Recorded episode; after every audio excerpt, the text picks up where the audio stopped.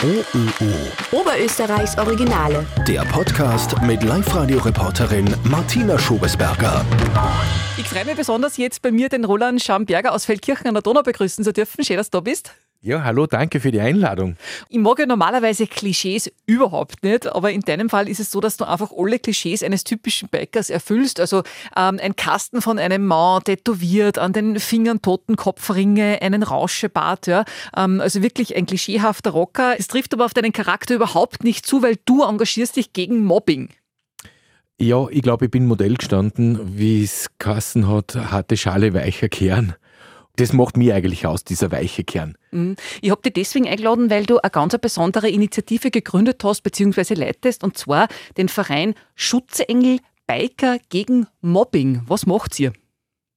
Was wir machen, ist das, dass wir gegen Mobbing kämpfen. Also wir setzen ein Zeichen gegen Mobbing, wir stehen auf gegen Mobbing, wir, wir machen Workshops, da, damit Mobbing äh, im Keim erstickt werden kann.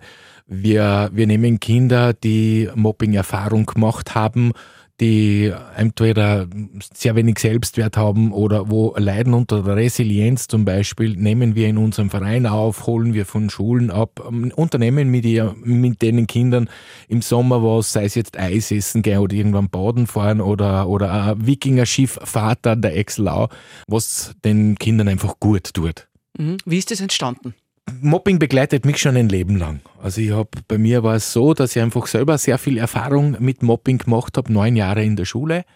Und äh, da war es dann auch teilweise zu, zu den Glanzzeiten so, also dass ich auch von, vom, vom Lehrer gemobbt worden bin, also ganz massiv gemobbt worden bin. Und, äh, und während meiner Ausbildung, die ich dann mit 40 begonnen habe zum Gewaltpädagogen, hat es das immer mehr verknüpft. Das heißt, es ist immer mehr Wissen dann dazugekommen, warum manche Sachen gemacht werden, warum moppen Menschen eigentlich, woher kommt das Ganze, was erreicht man damit und so weiter. Und dann habe ich mich immer mehr beschäftigt und habe aber dann festgestellt, dass man als Elternteil ganz schnell in eine, eine massive Hilflosigkeit kommt, wenn das eigene Kind gemobbt worden ist oder in einer Mobbingspirale gerade sitzt und, und dass es ganz wenig Experten gibt, die, die einem dann wirklich tatsächlich helfen können, die auch das verstehen, die, die Situation verstehen, warum, äh, warum man nicht rauskommt. Mittlerweile muss ich dazu sagen, haben wir eine ganz große ein ganz großes Ohr auch bei, bei Lehrern gefunden. Also wir, wir machen ja, wir, wir sensibilisieren ja nicht nur die Kinder, sondern auch Eltern zum Beispiel. Oder auch Schulen. Ich mache ja auch Vorträge bei der Pädagogischen Hochschule in Oberösterreich zum Beispiel zum, genau, so sage ich jetzt mal, Erste Hilfe gegen Mobbing. Mhm. Ich möchte mal zurückkommen auf deine eigenen Mobbing-Erfahrungen. Das heißt, du verstehst es richtig, was, was Mobbing-Opfer durchmachen. Was ist in dir passiert? Ähm, wie ist in dir das da gegangen damals? Naja, begonnen hat es klassisch in der Volksschule mit, mit dem so, sogenannten stillen Mobbing. Das heißt, es war Ausgrenzung. Ich, ich leide ganz stark äh, unter Legasthenie, also ich tue mir ganz schwer, Sachen aufzuschreiben. Oder eben auch, wenn ich, wenn ich vor einer Klasse oder einer Gruppe sprechen musste, dann habe ich mal angefangen zum Stottern und ähm, auch ganz viel Unsicherheit drinnen. Mittlerweile hat sie das wieder gelegt, weil mir ein, ein, ein, ein Priester damals gesagt hat, je mehr du dich mit der Materie, über die du sprichst, auseinandersetzt, umso weniger Stress hast du und umso weniger musst du dabei stottern. Und das merkt man jetzt an, wenn ich zum Thema Mobbing oder Gewalt einen Vortrag halte dann passiert mir das relativ selten. Und das war halt dann auch der Grund, warum ich von, von den anderen Kindern in der Klasse, also in der Volksschule war das, eben ausgegrenzt worden bin, ausgelacht worden bin, vier Jahre lang. Und das ist dann weitergegangen in der damals eben noch Hauptschule, ist es weitergegangen, ist dann zum physischen Mobbing übergegangen. Das heißt, gebrochene Finger, ausgeschlagene Zähne. Das waren so an der Tagesordnung. Ja, genau. Ja. Mhm. Mhm. Du erzählst es so, ähm, wie, wie ja. hast du die irgendwie lösen können aus dieser Situation? Äh, ja, das ist einfach, ich sage jetzt mal, durch die Ausbildung dann eben und, und durch den ganzen äh, wissenschaftlichen Hintergrund, der hinter diesem Mobbing steckt.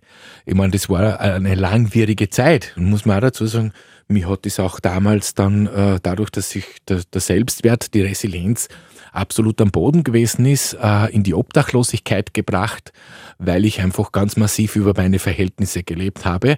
und auch in weiterer Folge auch ins Gefängnis. Also ich habe dann auch äh, meine Zeit im Gefängnis abgesessen, aufgrund dessen, weil ich eben, weil ich so sehr zu kämpfen gehabt hat. Oh, man muss sich das so vorstellen, wenn man ohne Selbstwert durchs Leben geht, das ist ganz, das ist ganz kritisch, das ist ganz gefährlich, weil man dann einfach, ich habe ich hab, ja, ich hab 40 Jahre gebraucht, um meine Identität zu finden, um der zu sein, der ich bin.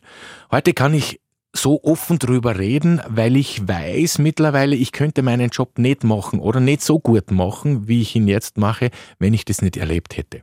Ja, wenn ich das alles, was ich äh, vor, vor, vor Schulen oder vor Klassen erzähle, aus einem Buch außerlesen müsste, dann könnte ich es nicht authentisch rüberbringen. Und das ist genau das, was mich so einzigartig macht in der Klasse, weil es einfach, ich sage, ich habe nie ein Handbuch dabei.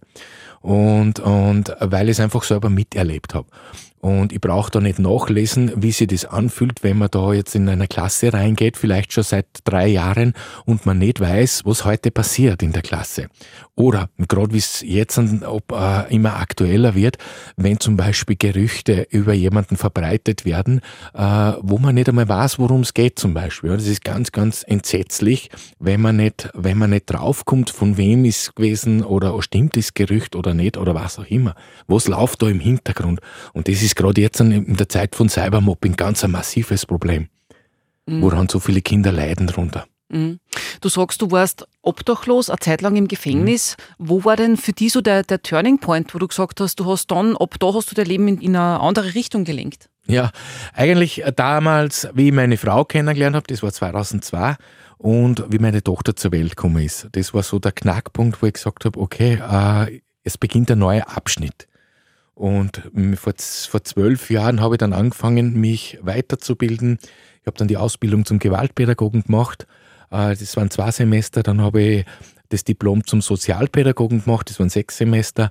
Dann habe ich äh, die Ausbildung zum Mediator zusätzlich gemacht. Das waren zwei Semester. Und aktuell mache ich gerade die Ausbildung zum Affektkontrolltrainer.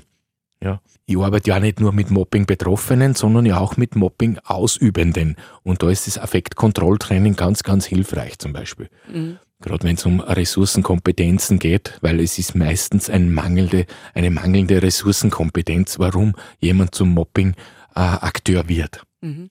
Das heißt, ähm, du und deine Kollegen und Kolleginnen, ihr geht an die Schulen, macht da Workshops, wie läuft sowas dann ab? Genau, in erster Linie mache ich und eben meine Tochter die ja heute dabei ist. Ja? äh, wir machen, wir, genau, wir, wir gehen in die Schule rein und haben natürlich sehr viel äh, Arbeitsmaterial, sehr viel Tools. Also auch hier, meine Tochter studiert ja gerade Psychologie bei der SFU, darf ich das sagen? Sicher. SFU in, in Linz hier. Und sie ist ganz hilfreich, weil wir entwickeln neue Tools zum Beispiel. Ja. Bei uns Pädagogen ist es ja so, wir teilen unsere Arbeit ja in, in vier Bereiche ein. Das ist zum einen die Didaktik, das heißt, das ist das Wissen und der Werkzeugkoffer von einem Pädagogen. Und im Werkzeugkoffer sind eben die unterschiedlichen Tools drinnen. Und dann gibt es eben die Methodik, das heißt, wie bringt man es denn rüber? Und das ist auch das, was mich so einzigartig und so, so außergewöhnlich macht, weil, ich sage jetzt mal, weil ich einfach von, von der Persönlichkeit her und von meiner Erfahrung her, das sind die Sachen, wo ich sage, da, da wird man nicht so schnell jemand das Wasser reichen können. Und, und deshalb, ich sage jetzt mal, ja, ich, ich, trau, ich, ich sage schon so, ich bin froh, dass ich die Erfahrung gemacht habe, weil sonst müsste ich mich vor, viel mehr vorbereiten, sonst hätte ich mich viel mehr auf dieses Interview auch vorbereiten müssen. Ich muss nichts runterlesen. Ja, es kommt jetzt tatsächlich alles aus, aus, aus meiner Erfahrung, aus meiner Persönlichkeit heraus. Und das ist auch der Grund, warum ich dann gesagt habe, ich würde gerne einfach mein Wissen oder die Erfahrung, die ich gemacht habe, die ja damals natürlich schrecklich war, braucht man gar nicht drüber reden, aber das würde ich jetzt dann gerne nutzen. Und ich würde gerne immer das äh, mit meinem Hobby, nämlich Motorradfahren, kombinieren. Und dann ist eben, daraus ist das entstanden. Mhm. Wie reagieren denn die Kinder, Jugendlichen und auch die Erwachsenen, wenn du in dem Outfit da, also fährst du dann auch mit der Harley hin? Ja, genau. Also wenns Wetter zulässt oder so, versuche ich so viel wie möglich mit meinem Motorrad hinzufahren. Und äh, ja, wie sie reagieren, ja, man kann sagen, alle, es reagieren fast alle gleich. Mit uns Bikern wird ja gleich mal was assoziiert. Das heißt, diejenigen, die, die äh, Mobbing-Täter sind oder Mobbing-Ausübende sind, äh, assoziieren ja mit einem Biker eher so dieses, oh, dieses Brutale und Gewalt und so. Und diejenigen, die aber vielleicht in der Opferrolle sind oder äh, Betroffene sind, Opferrolle sollte man ja nicht sagen, die Mobbing-Betroffene sind, die assoziieren äh, in uns Bikern einen Helden und, und dadurch kombiniert sich das sehr gut. Ne? Es ist tatsächlich so, wenn ihr halt Mobbing-Klärungshilfe, das heißt, wenn mir eine Schule ruft, wo es halt wirklich tatsächlich ganz extrem zur Sache geht, was Mobbing anbelangt, dann dauert das maximal 15 Minuten und die Täter stehen bei mir und, und, und fragen dann, das sind so typische Fragen, sind, Ma, bist du in einer Gang und, und was machst du so und wie viel, wie viel, wie viel Anhänger hast du und, und kann man da mitmachen? Und, und wo ich dann sage, pass einmal die nächsten vier Stunden ganz genau auf, was ich da sage und dann reden wir weiter. Ja. Und dann hast du schon mal die Aufmerksamkeit. Das heißt, ich brauche jetzt und ich brauche jetzt und nicht, äh, nicht hergehen und sagen, okay, ihr müsst euch jetzt was ändern, sondern die horchen automatisch zu. Sie wollen sich verändern. Sie wollen sich verändern. Und das ist, gerade in der Pädagogik, ist, geht alles über Vertrauensbasis. Ja, also, du kannst als Pädagoge die besten Ziele erreichen, wenn du eine vertrauensvolle Beziehung mit deinen Schützlingen aufbaust. Und, und die habe ich dann. Und, und die, die, die, die ist dann da und, und, und das funktioniert sehr gut. Also das, das ist tatsächlich genau diese, ja, mit diesen Archetypen, mit denen wir arbeiten. Jeder verknüpft einen Biker mit was anderem. Und, und das nutzen wir natürlich. Das ist auch der, der Grundgedanke, warum unsere Arbeit so dementsprechend äh, produktiv funktioniert. Mhm. Was war das schönste Erlebnis oder das berührendste, das du jemals gehabt hast? Ja, äh, wir haben ein Mädchen, das zu uns gekommen ist, das wirklich ganz massive psychische Probleme gehabt hat aufgrund von jahrelangen Mobbing und das in einen sogenannten in einen Waschzwang gefallen ist und und und das, wir haben dem, also wie ich das erste, Mädchen, das erste Mal das Mädchen gesehen habe, habe ich ihr nicht einmal die Hand geben können, weil sie, weil sie total distanziert war. Und dann haben wir sehr lang mit ihr geredet und, und, und eben auch erklärt und wir haben es dann tatsächlich so weit geschafft, das Mädchen, wir haben das Mädchen dann von der Schule abgeholt, sie ist dann mit ihrem Moped gefahren, das war, sie, sie hat eine Vespa gehabt und wir sind dann auf der Landstraße, äh, einen ganzen Konvoi und sie war mitten drunter und ich hab, ich bin der, ich fahre meistens vor, also ich bin der Road Captain und man hat schon gesehen, also wie sie dann in Helm runter dann haben, wie sie dann zu Hause gewesen ist, hat man einfach gesehen, man, man hat, ich hab's Lachen gesehen, man hat gesehen, wie sie äh, einfach äh, gerade da gestanden ist, also nicht mehr nach vorne gebeugt, sondern einfach wirklich äh, aufrecht da gestanden ist. Und ich habe dann gemerkt, dass ganz viel Selbstvertrauen wieder gekommen ist in der Situation. Und das war schon schön. Also das war, also da habe ich dann schon Tränen in den Augen gehabt. Es ist generell, wenn wir Abholung machen und dann sind ein paar so Biker, ich sage jetzt einmal so in meiner Statur, die vielleicht ganz wild ausschauen und dann äh, die, die Übergabe des Geschenkes, also wir, die, die, die Schützlinge, die wir betreuen, kriegen ja dann ein pädagogisch wertvolles Geschenk. Das ist meistens, ist es einfach ein ein Stofftier oder so oder eine Kappe haben wir auch bei Jungs zum Beispiel und das wird von uns Bikern mit positiven Bedürfnissen und Gefühlen ähm, bestückt. Und da kommt es natürlich, und das ist ein ganz emotionaler äh, Teil von dieser Abholung, da kommt schon mal vor, dass eben auch jemand, der so in meiner mit meiner Statur auch einmal Tränen in den Augen hat oder anfängt zu weinen, weil es eben so emotional ist. Und das berührt dann schon. Das heißt, ihr fahrt dann, zu wie viel fahrt ihr da dann im Konvoi und wie schaut das aus? Ja, das ist unterschiedlich. Also je nachdem, maximal haben wir jetzt gehabt 63 Bikes bei einer Abholung. Wir haben demnächst äh, eine wieder in Oberösterreich, aber ich möchte aus Datenschutzgründen jetzt nicht erwähnen. Und ich sage, mittlerweile ist unser, unser unser Support-Team, ja, äh, mir sehr groß geworden. Also es gibt immer wieder Biker, die sagen, ich würde da gerne mal äh, mitfahren und mitmachen und, und, und kann man jederzeit mitmachen. Also es wird dann meistens auf den sozialen Medien oder halt in meiner, meiner Gruppe dann äh, verteilt. Und das kann schon mal, so, ich sage jetzt mal, so zehn Bikes sind es immer also zehn, zehn Biker bzw. Bikes. Mittlerweile haben wir auch eine Kooperation mit Treikern aus dem, aus, aus dem Bezirk Braunau zum Beispiel, die, die uns da auch sehr, sehr tatkräftig unterstützen. Und, und wie gesagt, maximal haben wir schon mal gehabt 63, 63 Bikes. Wo, wo, das ist dann schon ein richtig großer Konvoi, ja, das sind dann zwei Kilometer lang mit, mit Motorradl, ja.